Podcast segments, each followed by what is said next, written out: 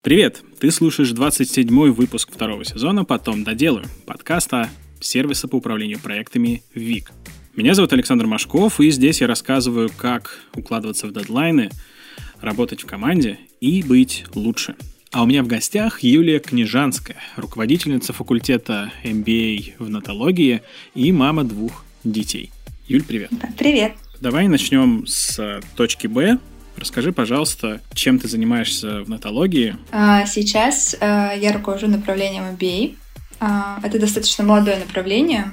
Мы запустились в начале прошлого года. Это достаточно интересный опыт, потому что по ощущениям это очень похоже на стартап внутри такой большой корпорации, потому что мы работаем вообще с новой аудиторией, с которой до этого никогда нетология не работала новая аудитория бизнес-чуваки всякие? Да, э, это топ-менеджеры, это руководители высшего звена, это люди, которые уже с большим опытом своего бизнеса, то есть такие прям про, а, потому что большинство, конечно, людей, которые приходят в металлогию, это мы их называем нео, то есть mm-hmm. такие новички в профессии, а здесь мы впервые работаем с людьми, которые далеко не новички, уже не построили не первый свой бизнес и при этом хотят продолжать продолжать учиться.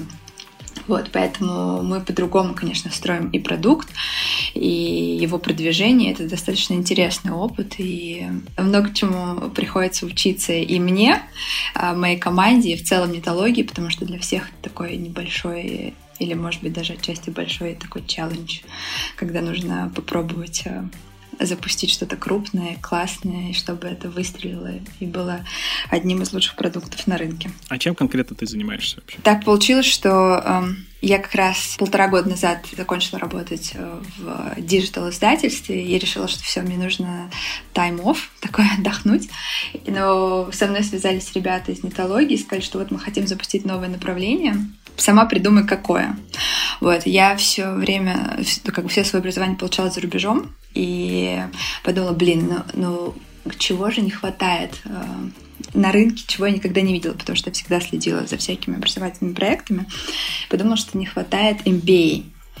Вот, и сама придумала полностью концепцию того, как это должно выглядеть. Вот, расписала все от и до, от запуска до аудитории, прочитала там PL-модель, э, э, расписала, кто должен быть в команде и так далее, и так далее. Вот, пришла э, в нетологию защищать свою идею, и ребята сказали, о, круто, а теперь нужно сделать все то же самое, только в реалиях проекта нетология. Вот, поэтому я занимаюсь непосредственно тем, чтобы этот проект запустить, он уже запущен, то есть у нас уже было почти что, да, два выпуска, а, кто закончил курсы. Но я занимаюсь тем, чтобы придумать концепцию, что, что из себя представляет MBA а, в нетологии, а, что за продукт мы выпускаем. Я непосредственно работаю с целевой аудиторией, определяю, кто наш клиент. Я отвечаю за финансовую часть, за все расходы и доходы. И работаю с горизонталями, которые есть в нетологии. Это маркетинг, продажи, клиентский сервис и так далее, чтобы продукт э, был обеспечен э, нужной подпиткой, и мы могли существовать и развиваться. А я правильно понимаю, что вы первые были в России? Ну, и есть, смотри, здесь такая интересная история, потому что, конечно, у нетологии есть э, там, конкуренты, за которыми мы следим. Если говорить про рынок и теха, то, ну, можно сказать, что отчасти мы первые. У Mail.ru тоже есть э, у проекта Geekbrains, э, и у них есть проект, тоже называется Digital MBA. Но по нашим данным, по данным тех людей, которые заканчивали, это больше такой курс, направленный на продукт оунеров. Mm-hmm. У нас, да, он более такой высокоуровневый, то есть наша основная задача — это дать руководителю такой нимб, который состоит из разных звеньев, там стратегия, маркетинг, финансы и так далее, чтобы они так э, с высоты птичьего полета могли смотреть на проекты и вне зависимости от индустрии угу. и понимать, э, что здесь надо делать, чтобы проекты и компании, индустрия полетели. Вот, поэтому вот техи, да, можно сказать, что мы первые. Слушай, вот ты сказала про горизонтальную структуру в натологии. У тебя, получается, своей отдельно выделенной команды нет под э, факультетом MBA? Ну, смотри, у меня есть своя команда, именно команда бизнес-юнита. В нее входят э, продюсеры, методисты. И обычно, да, горизонтали это туда входит отдел продаж, э, маркетинг и э, клиентский сервис. Но так как это такой премиальный продукт в плане требования аудитории, то сейчас первый раз мы тестируем историю, когда люди из горизонтали приходят под управление бизнес-юнита. То есть вначале мы начали с продаж, и у нас есть свой личный менеджер по продажам, а, с которым мы работаем, он часть э, бизнес-юнита, потому что очень много нюансов, которые нужно знать, и это как бы не массовая история, поэтому мы все обмениваемся друг с другом информацией, чтобы у коллег было максимальное знание о, о продукте, и они понимали, что они продают. А потом мы перевели клиентский сервис под управление бизнес-юнита, потому что эта аудитория, которая к нам приходит, очень важно э, то, как их обслуживают, как с ними общаются, как им помогают и так далее. И здесь требует больше внимания клиентского сервиса. Мы забрали себе. Маркетинг э, — это последняя такая стадия, с которой мы работаем, в плане того, что она все равно пока что еще остается в горизонталях, но пока по нашему это первый опыт, когда продуктовый маркетолог становится частью бизнес-юнита в том числе, потому что нужно полностью погружаться в продукт, и нет времени там, делить продуктовым маркетологом, например, там, между двумя бизнес-юнитами. А мы так пробовали и поняли, что это не работает, поэтому мы все больше горизонтали перетягиваем к себе. Вот. Давай перейдем тогда к точке А. Ну, ты упомянула, как ты пришла в нотологию. Вот расскажи, пожалуйста, что было до этого. Ну, э, я уже сказала, что я училась за границей, я училась в Англии практически всю свою жизнь. Я училась и в школе, и в университете. И в 2013 году, когда я заканчивала, мне пришлось сделать выбор, что я буду делать дальше, оставаться в Англии или возвращаться домой. Вот, я как раз заканчивала э, университет по профессии экономист, и пока я училась в университете, я проходила практики в инвестиционном банке, а, и мне казалось, что все это моя жизнь, и нужно продолжать в этом развиваться, хотя внутренне мне уже тогда э, казалось, что это совсем не мое. Но в Англии так построена система, что если ты учишься там в топовом университете на бизнес или экономику, менеджмент и так далее, то инвестиционные банки просто хантят э, тебя, потому что им нужна новая молодая кровь которая готова работать 24 на 7. Вот. И мне кажется, что это единственный путь, по которому можно развиваться. Вот. Но так случилось, что а, мой знакомый предложил мне попробовать себя в, а, в девелопменте в России, поработать бизнес-аналитиком. И я подумала, что ну, это интересно, потому что если все равно не лежит э, душа к банку, то, в принципе, можно тоже заниматься а, аналитикой и считать цифры, но просто в другой индустрии. Вот, и так я сделала свой первый маленький шажок в изменении своего карьерного пути и переехала в Москву, начала работать в девелопменте. Я поработала пару лет. Уже через год, пока я работала, я поняла, что это не совсем моя история, потому что мне не очень нравилась сама а, идея девелопмента, то есть я не понимала, а, как развивать себя дальше и выстроить свой карьерный путь. И у меня была идея там, своего стартапа. Параллельно, пока я работала, я пыталась его запустить и запустила в конечном итоге этот стартап. Э, я запускала вместе со своей коллегой, подругой в Лондоне. А что за стартап? В Англии есть такая история, что учебники достаточно либо дорогие, а, либо их достаточно сложно найти, потому что преподаватели выдают тебе достаточно большой такой список э, литературы и говорят, вот обязательно эту книгу вот этого года, потому что по ней там будет экзамен и так далее не всегда их можно найти, потому что либо они уже вообще не выпускаются, либо они там находятся в другом городе и так далее. И обычно это выглядело так, что в начале учебного года все там стоят а, в холле университета и там кричат, э, ой, тут случайно нет экономистов э, на год старше меня, мне очень нужна там книжка такая-то. И это все время вызывало очень большое, такое, фру, большую фрустрацию, потому что ты что-то не успеваешь, материала очень много, пока ты найдешь, и это, в общем, все затягивалось. Или можно было всегда заказать с Амазона, но это шло очень долго и тоже откладывалось. И мы решили сделать такой сервис, а, когда ты можешь просто зайти, выбрать свой университет, факультет, и выложить э, книжки в продажу. И ребята, кто на год младше, там, э, легко видел, что окей, вот мой факультет, э, есть такие книжки, я готова их купить. Это очень сильно облегчало жизнь ребятам в университете, потому что не надо было писать никаких чатиках на Фейсбуке, что, о, ребят, что, что там у вас есть, а просто мы объединили лондонские университеты и помогли э, ребятам быстрее учиться и погружаться в нужную информацию. Круто. Да, это был такой хороший опыт, но у нас не было особой там задачи его монетизировать. Это просто вот была, знаешь, мы горели этой идеей. Она у меня еще была, когда я училась в Лондоне, потому что мы часто там с друзьями обсуждали,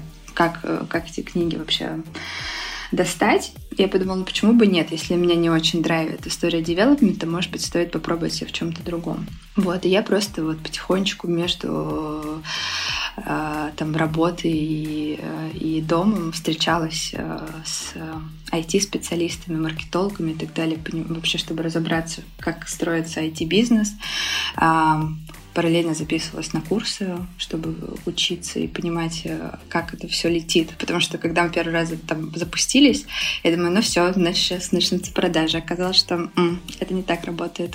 Есть еще много чего, чего я не знаю.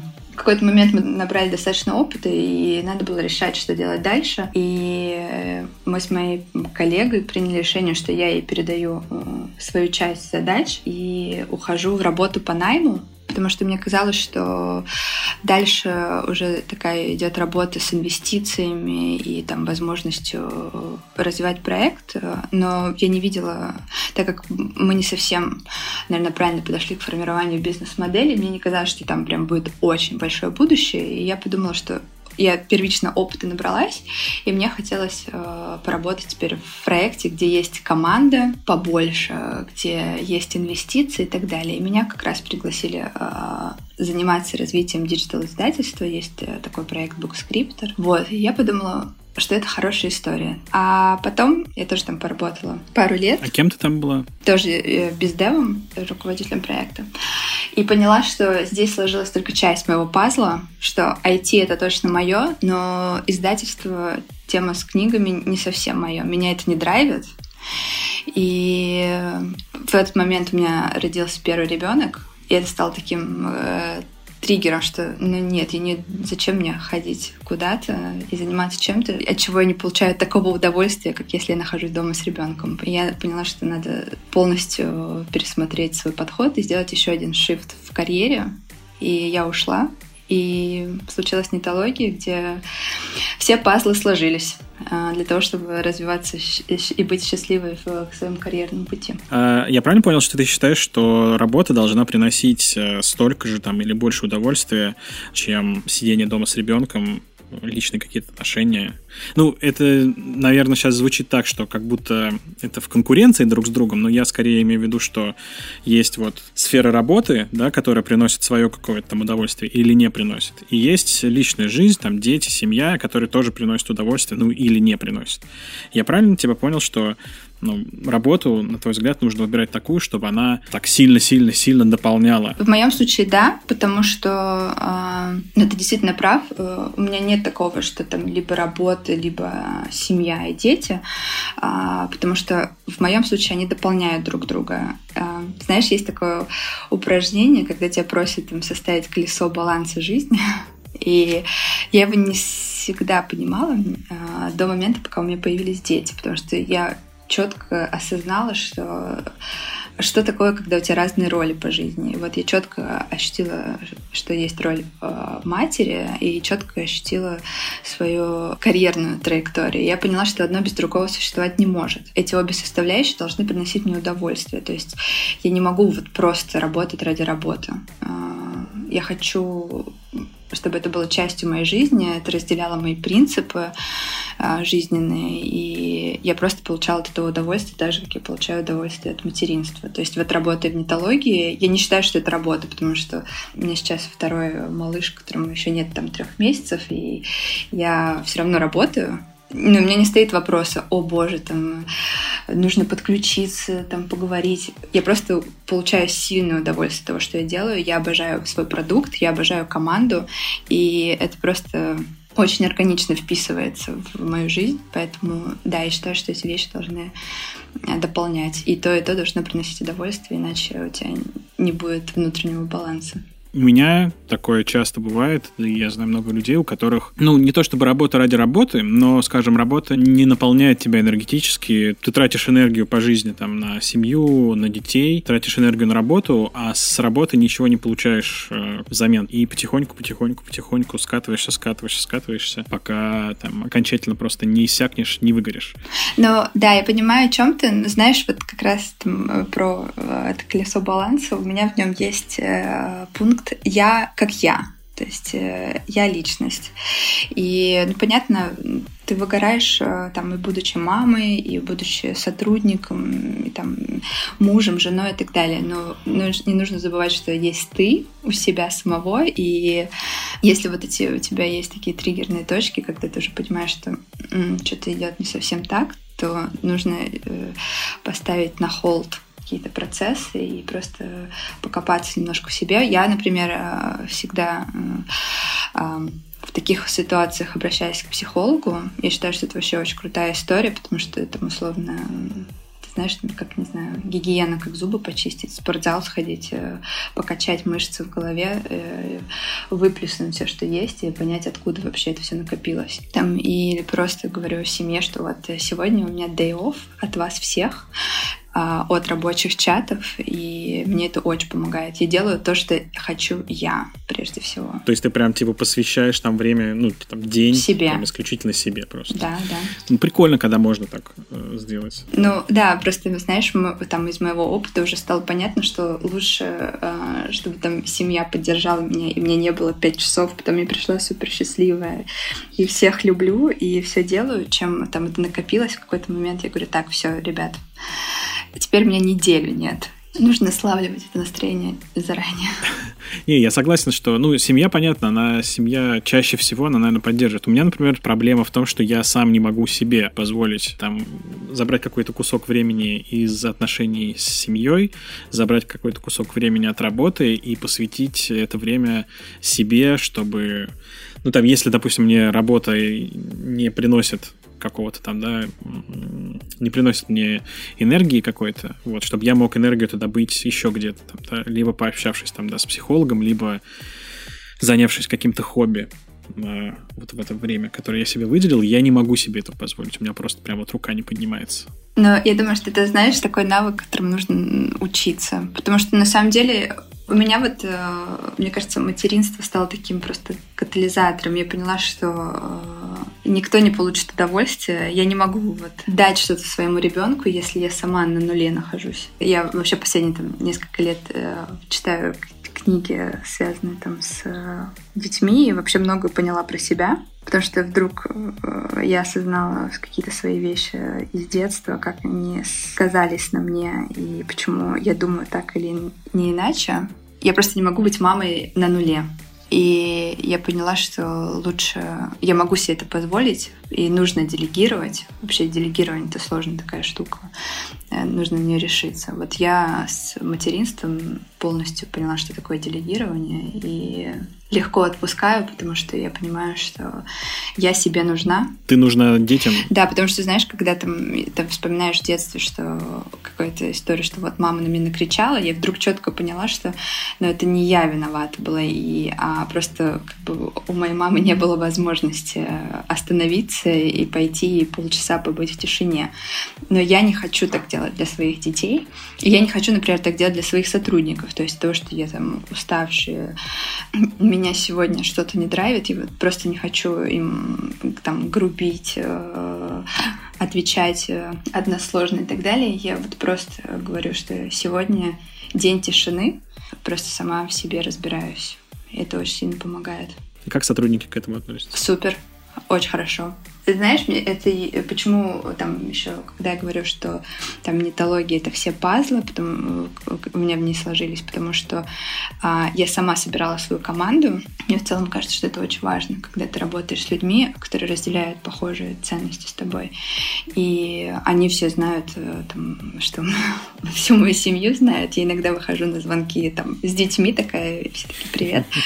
Вот, э, поэтому, мне кажется, здесь главное управлять ожиданиями друг друга. Вот я управляю насколько мне известно, ожиданиями своей команды. И могу честно сказать, что, ребят, сегодня был сложный день, там сложная ночь у меня. А, если вы не против, сегодня там мы только попереписываемся в слаке без звонков. И они понимают, что это окей, потому что завтра уже все будет э, как обычно. Но этот день мне нужен. И я также вообще э, прошу всегда свою команду э, делиться своими какими-то личными историями, что если это надо, то я уважаю и принимаю. Давай поговорим поподробнее про твой профессиональный разворот. Я так понимаю, что он был, скажем так, не настолько прям глобальным-глобальным, да, что ты там занималась инвестициями, а потом бац, и ты пошла делать кашпо. Как ты считаешь вообще, когда есть смысл в карьерных каких-то переменах, когда людям стоит всерьез э, задумываться о том, что, быть может, все-таки стоит в плане работы что-то поменять, на что вот нужно обратить внимание? Слушай, ну мне кажется, что это всегда имеет смысл, э, если тебя как бы это триггерит. Ну, то есть вот что-то тебе не дает покоя, тебя что-то не устраивает. Там, это может быть э, там, масштаб проекта, там тебе непонятная перспектива роста. Там, в моем случае, например, как я уже сказала, да, мне не нравилась просто идея развиваться там, в девелопменте или там, в издательском бизнесе. То есть я понимала, что вот каждый следующий шаг, который я там должна предпринять для развития, он мне дается сложно, мне нужно преодолевать себя. Вот, и, наверное, глобально, если посмотреть на историю в карьерных переменах, то я бы сказала, что это имеет смысл, если ты можешь условно там в голове или там на бумаге простроить свою какую-то карьерную карту и представить себе точку Б, да, вот как ты у меня спрашивал, а, в которой ты будешь через N количество лет. В которой ты будешь по факту или в которой ты хотел бы быть? Хотел бы быть, да. И угу. ты понимаешь, вот какие шаги тебе нужно предпринять. Хватает ли у тебя на это мотивации, а, драйвит ли тебя эта идея или нет. Потому что, допустим, вот моя история в девелопменте, там я смотрела на там топ-менеджеров, да, я э, в своей компании смотрела на руководителей Э, крупных э, девелоперских компаний, э, смотрела там на их биографию, понимала, что окей, там, чтобы достичь этого, мне нужно там вот этому поучиться, вот этому там узнать э, и так далее, и так далее. И просто вот внутри у меня, знаешь, все так э,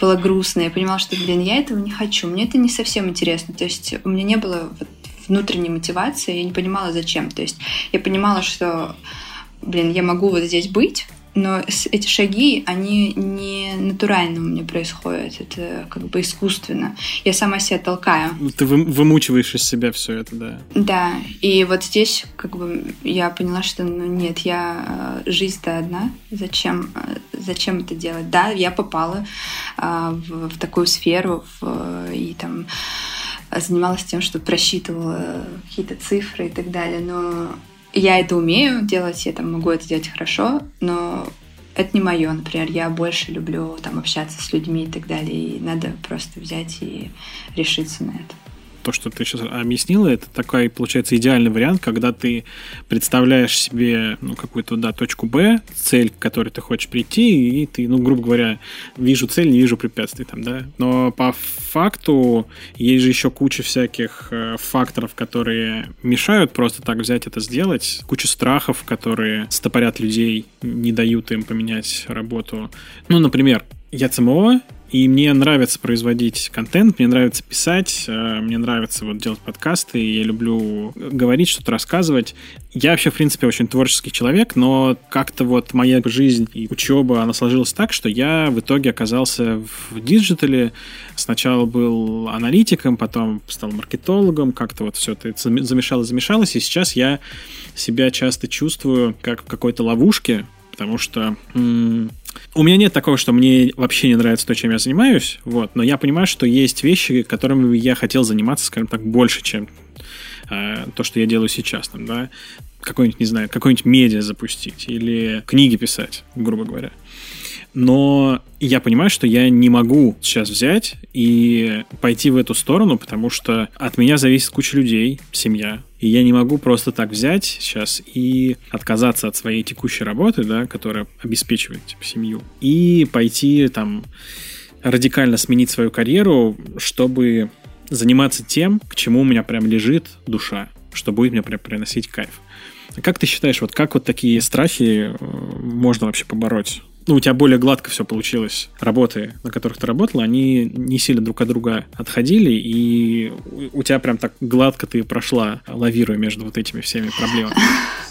Э, слушай, ну это может быть так звучит, да, что гладко. Ну, конечно, у меня всегда были страхи, потому что ну, каждый раз там ты осознаешь, ну, ты сам знаешь, когда там ты в IT работаешь там, и подаешь на вакансию, тебя спрашивают, какой у тебя опыт, ты говоришь, ну, никакого. Те говорят, ну окей, что ты тут делаешь тогда? Зачем ты тратишь наше время? Там, или что, сколько продуктов ты уже запустил? А, не один? Ну, блин, жалко, что-то мы не просмотрели это у тебя в, в твоем резюме, случайно позвали. Вот, поэтому, а, конечно, у меня страхи были, и, а, конечно, они есть. Просто, во-первых, ну, мне кажется, нужно разобраться, откуда у тебя эти страхи, потому что все-таки, как мне кажется, это какие-то определенные установки, которые заложены у тебя, и они были заложены в тот или иной период времени.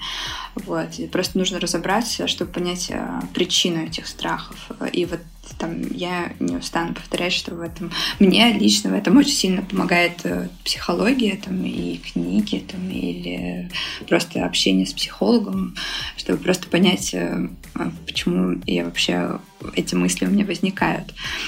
Вот, ты действительно прав, когда там говоришь, что там ты там определяешь, когда что от тебя зависят люди, то есть э, ты для себя даешь какое-то понимание, понятие того, что для тебя карьера, да, для кого-то там это возможность реализации своих амбиций, для кого-то это средство для существования и так далее, да, и исходя из этого как бы разбираясь в своих страхах, можно понять, чего конкретно ты боишься, там, обесценивания себя, там, э, что ты начнешь меньше зарабатывать и так далее. И мне кажется, чтобы вот это все преодолеть, нужно просто э, поработать с этими внутренними установками и понять, что прежде всего э, все зависит от тебя самого, и эти страхи это только твои страхи. Ты как бы а, общаясь со мной, я там даже предпол... не могу предположить, что у тебя в голове, и там э, не могу представить, что ты там чего-то можешь э, там не знать, бояться и так далее. Просто все зависит от тебя.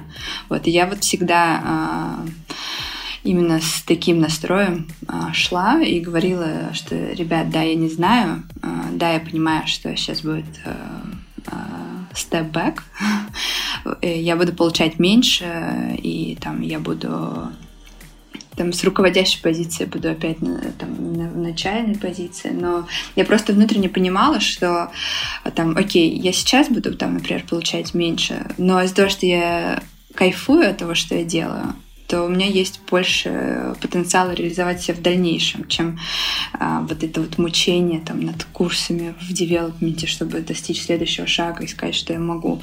И я вот как-то себя сама вот этим мотивировала. И вот это свой внутренний настрой каждый раз пыталась передать своему работодателю, что а, сейчас вот так, но точно будет по-другому, потому что мне очень это интересно, и я прям а, хочу это сделать. И так потихонечку работала с этим. И я всегда советую там, своим друзьям пробовать похожим путем идти.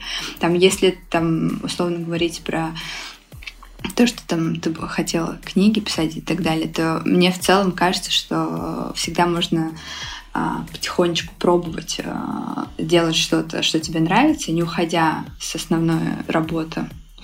Вот, и просто смотреть, как оно пойдет, да. Э, если ты понимаешь, что это действительно тебя затягивает и получается, то ты просто для себя определяешь точку, после которой условно точка невозврата, да, что все, это получилось, и можно отпустить старое и приняться за новое. Такой подход тоже есть, и а, многие там, мои друзья его пропагандируют, и я вижу, что это классно работает, и они там переходят просто из каких-то сумасшедших там а, онлайн отраслей в офлайн, где вообще ничего, никак э, их опыт не, не применим, но просто потому что они потихонечку пробовали, Э, делали, и получилось, что их опыт э, оказался нужным. Как ты считаешь вообще, стоит ли часто менять профессии, вот, чтобы попробовать как можно больше? Ну, знаешь, мне кажется, что в начале карьеры точно стоит, потому что там э, условно там, почему я занимаюсь образованием,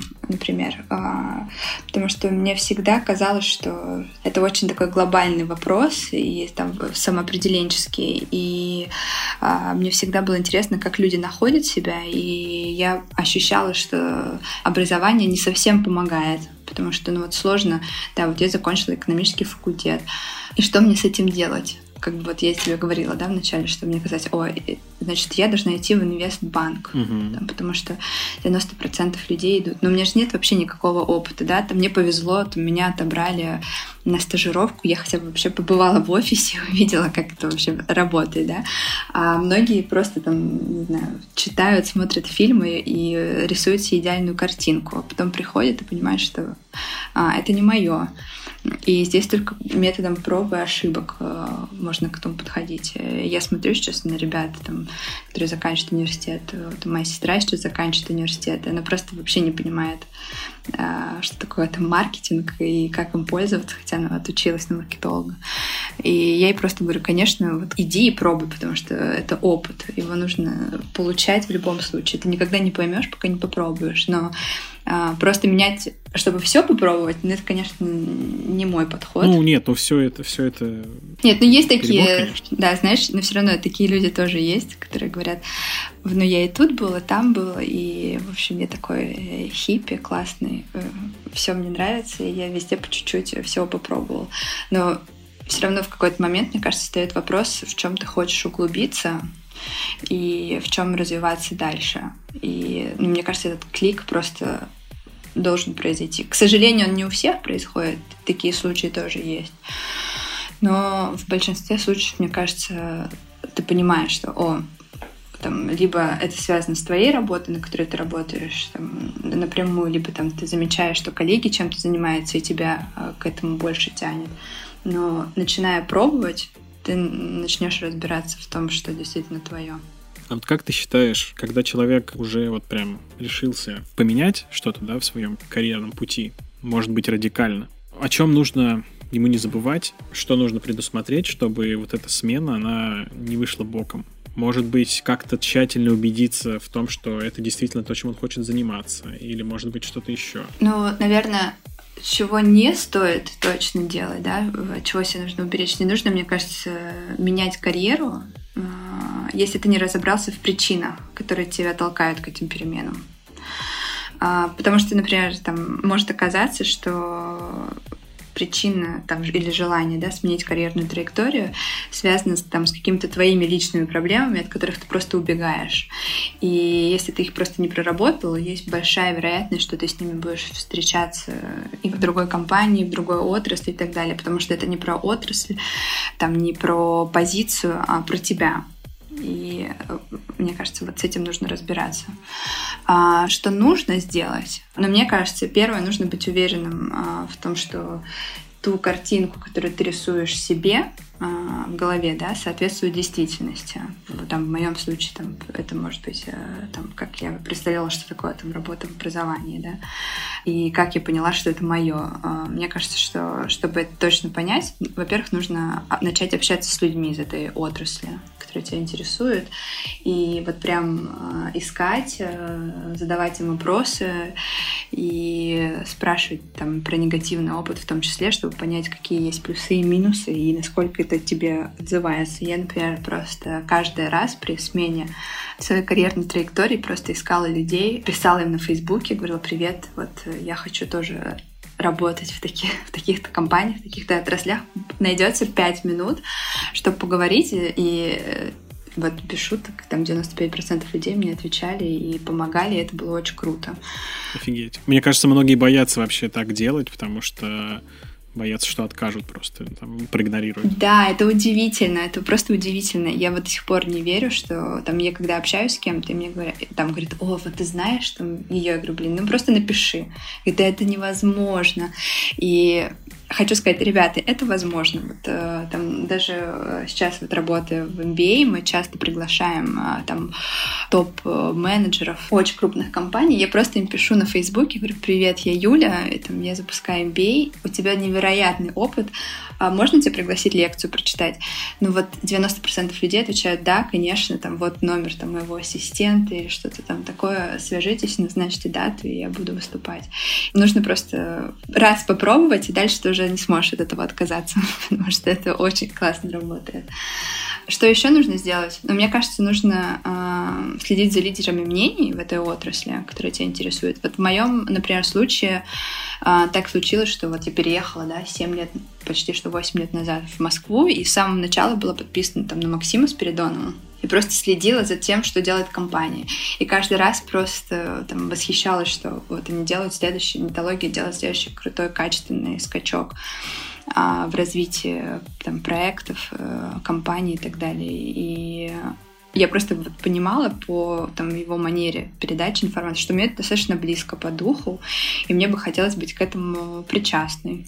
Вот. И как только я пришла в металлогию, сразу сказала Максиму, что круто, что ты пишешь об этом. И я за тобой следила, так что я в целом знаю, что происходит в металлогии. И я рада быть причастна к этому. Ну и, наверное, а, такая важная вещь, ну, для меня, по крайней мере, это, наверное, научиться выстраивать а, отношения. Если мы говорим про работу, например, по найму, да, ну или даже если не по найму, а вот ты делаешь стартап, то просто научиться выстраивать на берегу отношения с коллегами, с э, сотрудниками, чтобы формировать ожидания друг у друга. Вот, потому что если ты переходишь куда-то, то, мне кажется, нужно сказать, что я сделал такой-то shift, э, я ожидаю вот э, того-то и того-то. Э, я вот этого жду от работы, чтобы тебе честно могли сказать, это достижимо или нет, потому что часто встречается, что люди просто молчат, вынашивают что-то в себе, а потом просто приходят и говорят, ой, я ухожу туда-то, и когда ты спрашиваешь, почему, Оказывается, что они там год ожидали чего-то, чего не произошло, но боялись об этом сказать. И бывает часто обидно, потому что бывают очень классные люди, которых не хочется терять, но уже поздно, потому что просто вовремя мы не договорились и не поняли, э, зачем мы друг другу нужны. Как ты думаешь, почему люди не говорят? Из-за каких-то своих внутренних страхов признаться типа самому себе, что, может быть, это не то? Ну, страхи точно присутствуют. Я думаю, что иногда боятся э, реакции людей, потому что боятся быть откровенными. Не всегда в, в компаниях они не уверены, что это там, приветствуется. И это часто является э, причиной. Я, например, очень много работала над собой, чтобы научиться открыто говорить э, вот как есть. То есть у меня часто бывало такое, что вот я хочу что-то сказать, а сижу там с руководителем, он мне рассказывает, и я понимаю, что нет, я вот э, по-другому ощущаю, но не говорю ему. Я вот не говорила, наверное, потому что я боялась э, разочаровать человека, потому что у него какая-то одна установка в голове, а я уже как бы копаюсь в этом проекте изнутри и понимаю, что ну, не будет так. И я начинала вот придумывать, как же достичь недостигаемой точки, да. И просто потом в какой-то момент я поняла, что нет, э, это мучение самой себя, и лучше вот сразу на берегу обо всем говорить и не строить ложных ожиданий. Я э, это делаю, знаешь, э, когда э, с такой установкой себе, что когда я говорю кому-то нет, это значит, что я говорю каким-то вещам да. И вот я четко понимаю, каким и мне становится этого легче, и я могу сказать нет. Прикольно. Вот Прикольный я... подход, да. Слушай, а вот э, ты сказала про то, что нужно правильно сформировать ожидания друг у друга, да, там, у, в отношениях, в том числе начальник-работник. А вот как ты считаешь, насколько честными и открытыми должны быть отношения работодателя, начальника и подчиненного? И в ту, и в эту сторону. Должны ли они быть полностью вот такими открытыми и честными, что каждый говорит э, другому, что нравится, что не нравится, что беспокоит э, и так далее? Или что-то нужно все-таки опускать и фильтровать как-то? А, знаешь, я считаю, что а, и в ту, и в другую сторону нужно быть абсолютно честным. Вопрос просто, как ты это делаешь. Вопрос в подаче информации. А, и я первый раз очень сильно на это обратила внимание, а, когда у меня был опыт а, работы с Ваней Замесиным, вот, и он э, там поделился со мной, что он часто там проводит еженедельные синки со своей командой там, ну, один на один, чтобы просто узнать, там, как дела, там, как они себя ощущают, каждый из них. И я подумала, о, это очень круто, потому что, знаешь, ты часто погружаешься в какие-то задачи э, рабочие, но не узнаешь ничего там про личностную историю. И то же самое, как бы это я как руководитель к сотрудникам, и мой же руководитель по отношению ко мне также делает. И я поняла, что это классная вещь, и я сейчас вот всегда практикую а, со своей командой, что я могу просто списаться там в Телеграме и там спросить, ну что, как у тебя дела, там, а, как жизнь и так далее. И то же самое, например, меня не всегда могут спрашивать мои руководители, но а, если я, например, чувствую, что что-то меня там триггерит, то я всегда напишу и скажу, что давай сделаем там звонок один на один.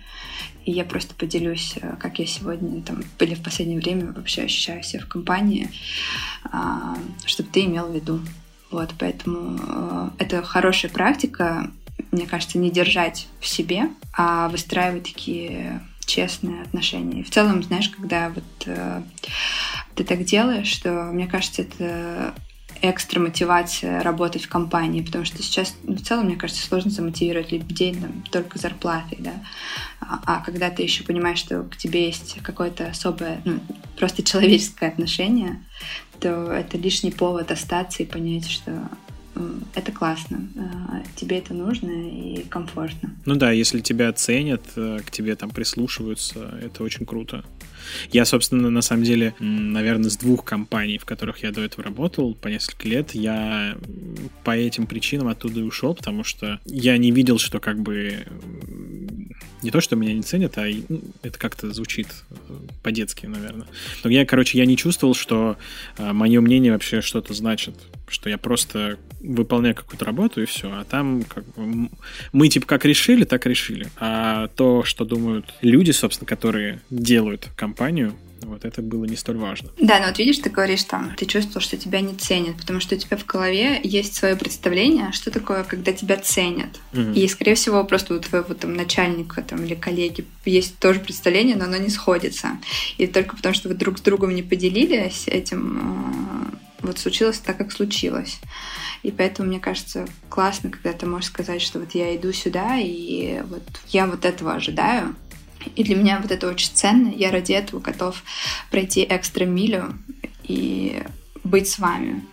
Но знаешь, при этом, мне кажется, очень важно, если ты в ответ все-таки не получаешь, э, как бы ты раскрыл свои карты, да, но в ответ не получаешь э, удовлетворение того, что ты слышишь, что, ну, конечно, вот это повод задуматься, что стоит, может быть, и поменять карьеру, потому что просто это, может быть, не совсем твои люди. И я этому, кстати, тоже научилась, вот когда из моего опыта в, там, в работы в банках, когда я проходила практику, потому что часто туда набирают э, не потому, что ты очень умный, потому что они говорят, что ну, мы тебя и так всему можем научить, а главное, чтобы ты ценности да, разделял команды. И если ты просто вот не подходишь, то что бы мы ни делали, как бы ты классно модельки там не считал, не, не работал там 24 на 7, но нам с тобой не в кайф будет сидеть э, за одним столом и кофе пить. Поэтому это тоже, мне кажется, такой важный поинт, что нужно задумываться, если люди не готовы идти к тебе навстречу, то не надо делать себя несчастливым, просто найди свою другую классную команду.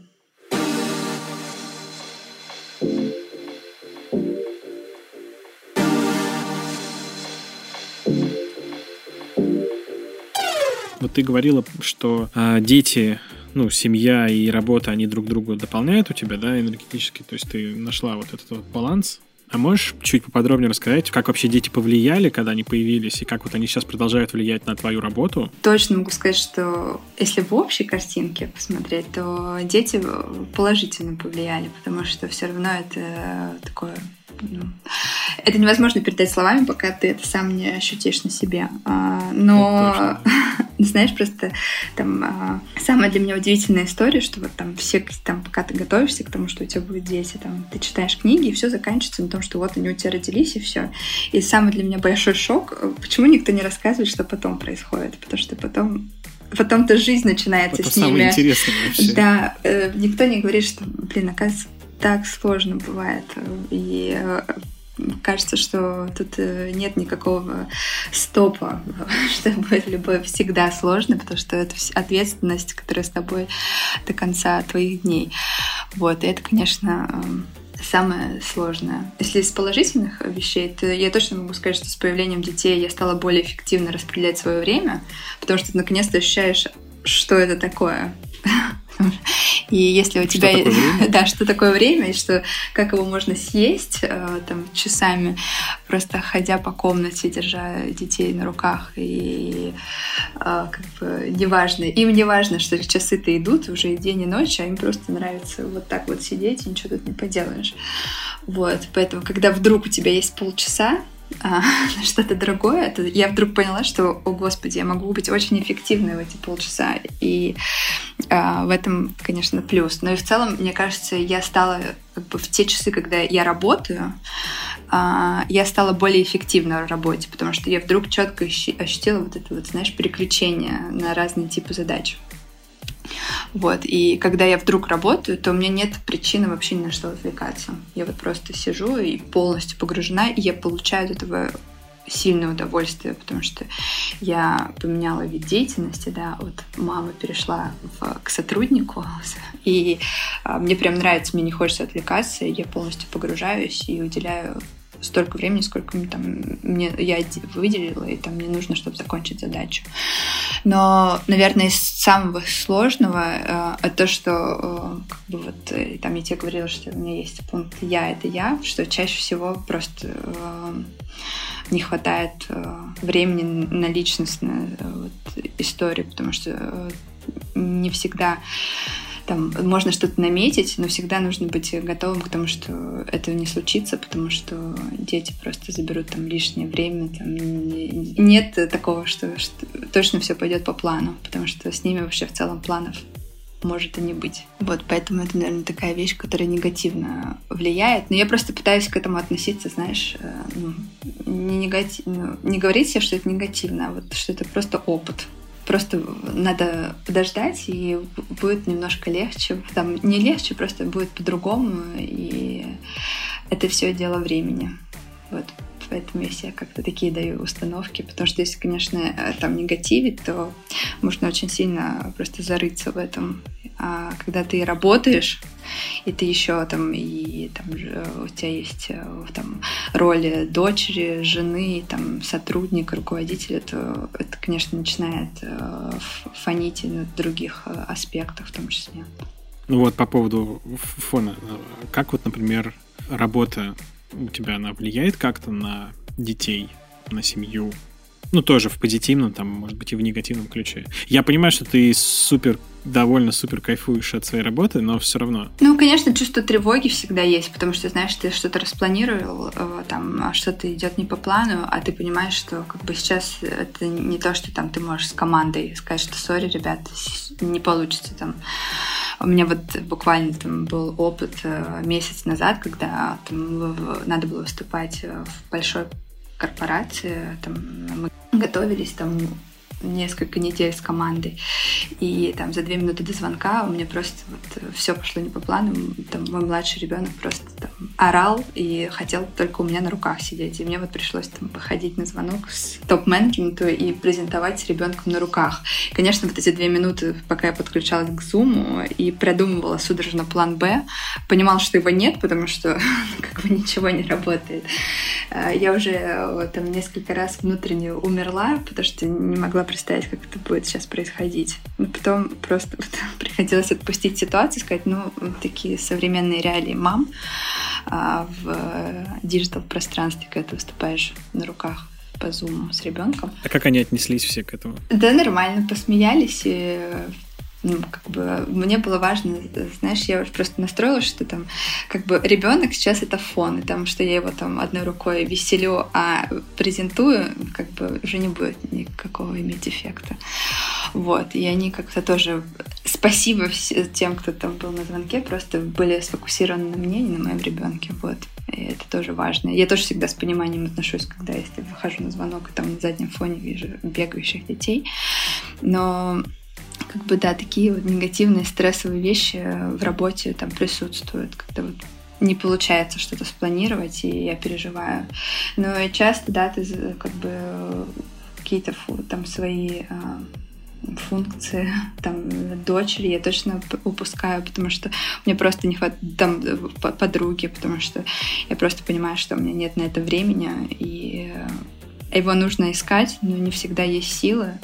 Вот, поэтому, да, дети как-то сказываются в том, что они просто забирают, заполоняют э, все э, эфирное пространство, которое у тебя есть.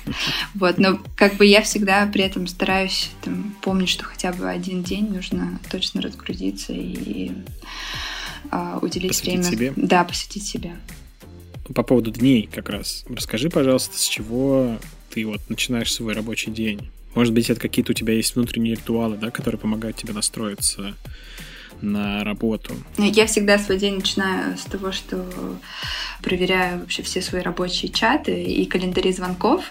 А, вот, параллельно у меня есть а, расписание семейное, там, где есть дела мои, а, там, личные, мужа, детей и смотрю, как я их синхронизирую. У вас календарик какой-то общий? У нас есть, э, да, Google календарь, где все прописано. Там я знаю, у кого когда какие занятия, во сколько там у мужа встречи, и там во сколько приблизительно планирует быть дома, и какие у меня есть задачи помимо рабочих. Вот. И я уже строю свой день, исходя из этого. То есть я, например, часто пытаюсь назначать звонки в моменты, там, когда либо детей, и, там, они находятся на занятиях, либо у них там дневной сон или что-то такое, чтобы я могла просто спокойно погрузиться без лишнего шума. А какие-то дела, там, когда мне нужно посидеть, пописать, э, что-то проверить, я оставляю там э, на утреннее время, когда все спят, либо на вечернее, когда уже все спят. Вот, но и стараюсь там всегда закончить свои рабочие дела там к моменту, когда приходит муж, потому что я понимаю, что там, если этого не делать, то можно просто там неделями, месяцами не общаться, и потом в какой-то момент понять, что мы, кажется, вообще не особо знакомы друг с другом, потому что занимаемся разными делами. Но иногда, конечно, бывает, что что-то идет не по плану, и я об, об этом обычно предупреждаю. Говорю, что сегодня, дорогие, дорогая семья, будет вот так. А, папа посидит с детьми, а мама поработает. Вот, поэтому обычно я строю планы, исходя из календаря, но иногда кто-то вносит коррективы незапланированно ну, календарь, то есть у тебя как точка отсчета, чтобы понимать, когда у тебя есть свободное время, чтобы да. что-то там делать. Да. А вот дальше ты что делаешь, когда ты, ну, ты поняла, что у тебя вот есть э, несколько отрывков времени, да, в которые ты можешь поработать сегодня. Дальше ты как делаешь? Ты ну, в том же календаре там выделяешь какие-то блоки для определенных задач, да, timeboxing ом занимаешься, или, может быть, какой-то другой у тебя метод распределения задач, планирования? Да, я в календаре выделяю себе блоки, на что я сейчас потрачу время, и просто занимаю их, чтобы э, это было видно там сотрудникам и семье, что вот сейчас я делаю там вот это и это время уже занято, на это время можно там ничего не планировать. Или там, например, а, я могу пометить, что там у меня есть звонок с командой, но я, например, а, в этот момент могу совместить его там с детской прогулкой. Я просто их совмещаю, просто говорю коллегам, что сегодня там я разговариваю, но я нахожусь на прогулке, там, поэтому, а, пожалуйста, кто-то кроме меня делайте follow-up. Я не смогу сделать follow-up. Вот. Календарь — это моя, да, такая точка а, отчета, я на него ориентируюсь, и там, если нет задач в календаре, значит задачи нет. Вот, мне так а, мне так проще, потому что на самом деле там многозадачность это круто, но если их не синхронизировать в одном месте, то можно с ума сойти, мне кажется. А какие у тебя есть еще лайфхаки для управления задачами? У нас всегда э, мы с командой э, каждый понедельник делаем созвон э, с командой, там, с горизонталями, и я вот четко понимаю, какие задачи срочные, но я не планирую, знаешь, там больше, чем на неделю, потому что все меняется. Понятно, что есть какие-то прям сверхуровневые задачи, там, к которым мы идем, и мы просто знаем, что это должно случиться. Но вот я строю всегда план на неделю.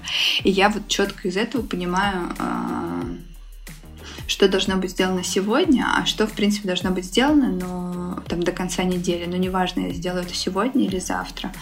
Вот. И мы, исходя из этого, просто я пользуюсь э, параллельно э, Trello, вот, и раскидываю вот эти задачи с пометкой там, для себя сегодня, там, завтра и так далее. И понимаю, что я сообщаю команде, что вот это будет точно сделано. Там, это я возьму на себя сегодня, а это до конца недели э, сделаю. И уже исходя из этого просто в календаре себе помечаю, что вот я на эту задачу отмечаю, э, выделяю время тогда-то и тогда-то. Вот, но, как я тебе уже говорила много раз, что всегда готова к тому, что что-то пойдет не по плану. Максимально такой гибкий подход. Просто это нормально, и на этом не нужно зацикливаться. Надо просто э, сказать себе и сказать тем, кто от тебя что-то ожидает, что, э, ребят, давайте чуть-чуть сдвинем, если это не критично.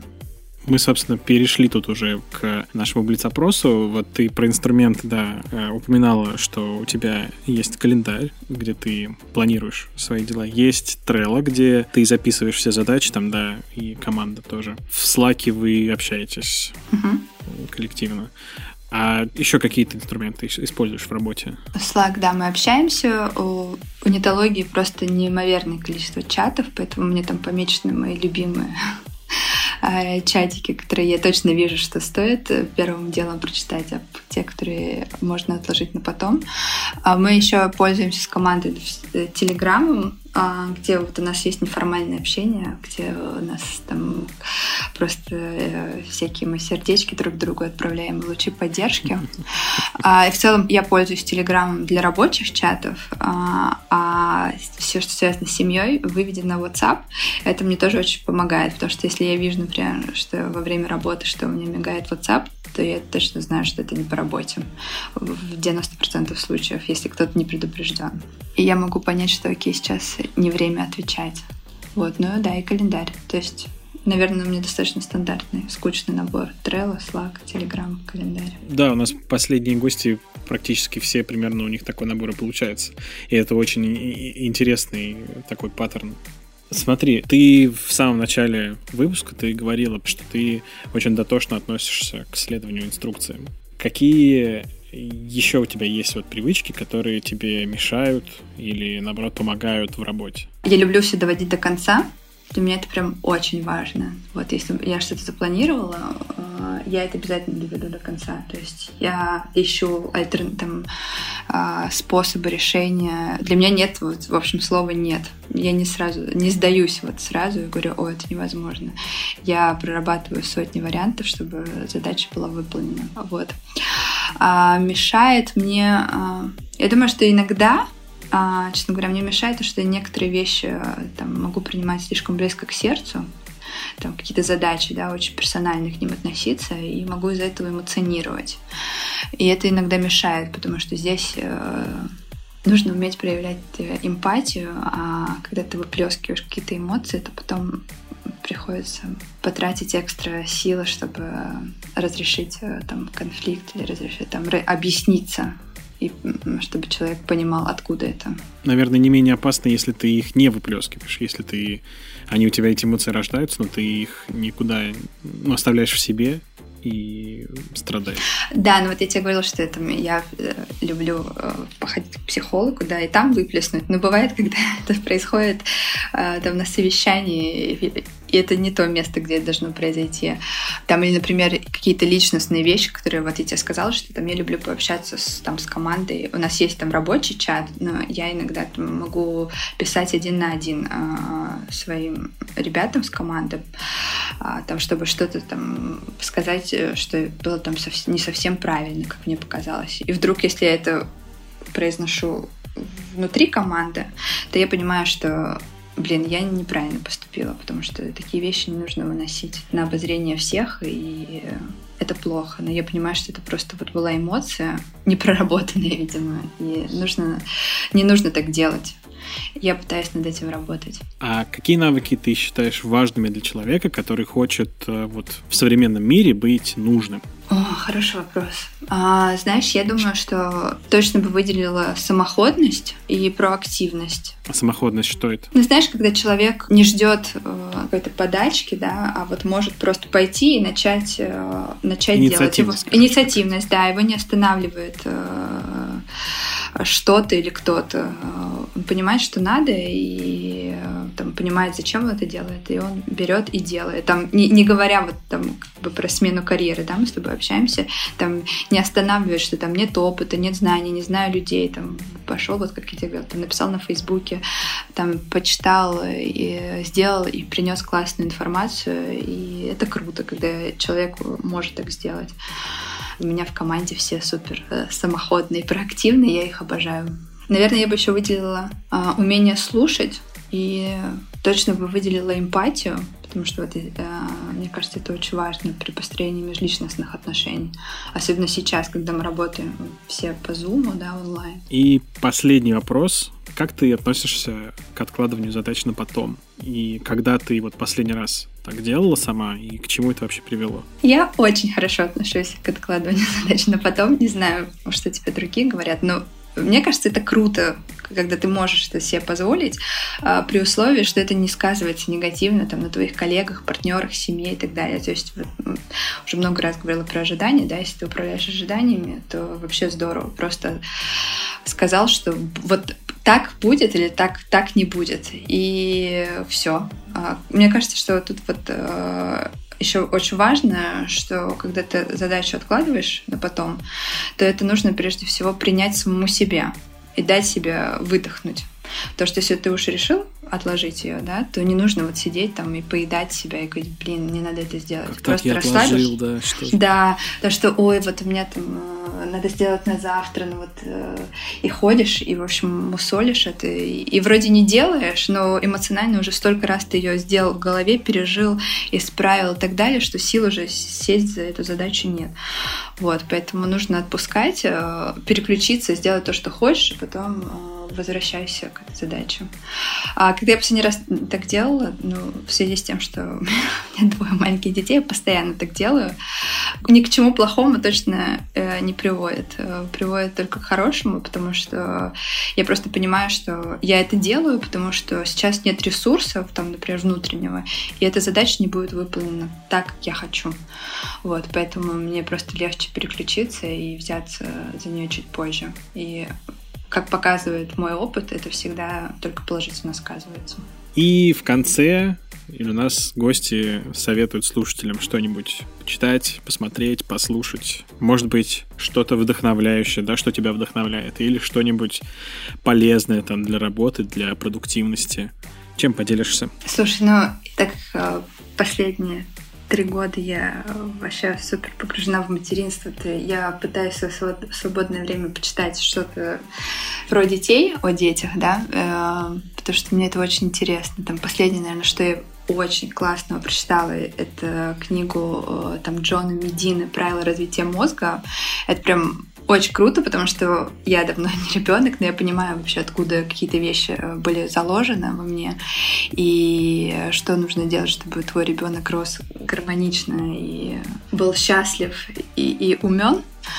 А если в целом, э, то последнее, наверное, что я классного прочитала, могу посоветовать. У нас эм, на одном из модулей по лидерству преподает э, э, Станислав Шикшня, это старший партнер World Howl, и вот он вместе с э, Алексеем Улановским и Верой, тоже их коллегой, написали книгу, которая называется «Руководители чемпиона. Практика атлетического лидерства». И мне эта тема очень близка, потому что когда ты становишься на руководящую позицию, то вообще нужно понимать, да, как выстраивать э, отношения с коллегами, что является триггерами как, почему одни там выигрывают э, и растут, а другие нет. И вот а, коллеги э, Станислав, Вера и Алексей, они провели большие исследования с российскими руководителями и посмотрели, почему там те компании а, были успешны, посмотрели на их тип лидерства и на практике узнали, в чем же секрет. Вот, не буду рассказывать в чем, но советую почитать. Это очень круто, потому что это прям российские кейсы, это очень близко, и ты можешь это ощутить на себе, потому что там компании типа Аэрофлот и так далее, мы все пользуемся. Это на слуху, и э, ты понимаешь, э, становишься чуть ближе к компании и проникаешься и испытываешь ту самую эмпатию, про которую я говорила. Это вот книжки, а, может быть, есть что-нибудь э, не знаю, какие фильмы, сериалы, которые тебя вдохновляют, или, может быть, ты слушаешь какие-нибудь полезные, интересные подкасты? О, знаешь, э, Нет, потому что мне не хватает, честно, времени, и я вот прям если у меня есть время, я предпочитаю по стариночке почитать. Э, это я прям супер э, разгружаюсь и э, прям иногда, знаешь, мечтаю, когда там уже закапываюсь в дела, что вот сейчас наступит это время, и я сяду и возьму книгу в руки. Это, кстати, знаешь, причина была, почему э, мне было очень сложно в digital издательстве, потому что я не могла разделить эту ценность электронной книги. Я прям очень люблю подержать книгу в руках, поперелистывать странички и э, прям очень сильно получает этого удовольствие. Ну что, наверное, все. Юль, спасибо тебе большое за очень интересный разговор. Я для себя почерпнул несколько идей. Вот, может быть, они меня к чему-то приведут, и я пойму, что вообще можно сделать. И, я думаю, что многим слушателям, я думаю, что я не один такой, кто часто задумывается о подобных вещах, я думаю, для многих слушателей это тоже будет очень полезно. Спасибо тебе большое.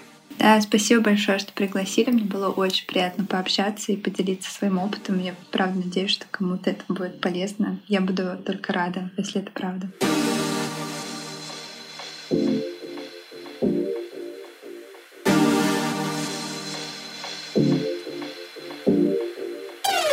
Спасибо, что дослушал этот выпуск до конца. Подписывайся, чтобы не пропустить новые выпуски. Делись этим выпуском со своими друзьями и коллегами, потому что вдруг кто-нибудь из них, как и я, задумывается о своем месте в этом огромном мире работы и не знает, чем бы ему заниматься, к чему лежит душа. Может быть, им это будет действительно полезно. Если слушаешь наш подкаст где-то, где можно оставить отзыв или поставить оценку, обязательно это сделай, потому что, во-первых, нам это будет очень приятно, а во-вторых, ну, имидж, все дела. У нас классный подкаст, и я думаю, что как можно больше людей должны о нем узнать. В очередной раз напоминаю, что у нас на сайте есть специальная страничка, где можно предложить тему или гостя. Ссылочка в описании к выпуску и в описании к самому подкасту. И, конечно, регистрируйся в нашем Task Manager. Ссылочка в описании. На этом все. До встречи в следующем выпуске.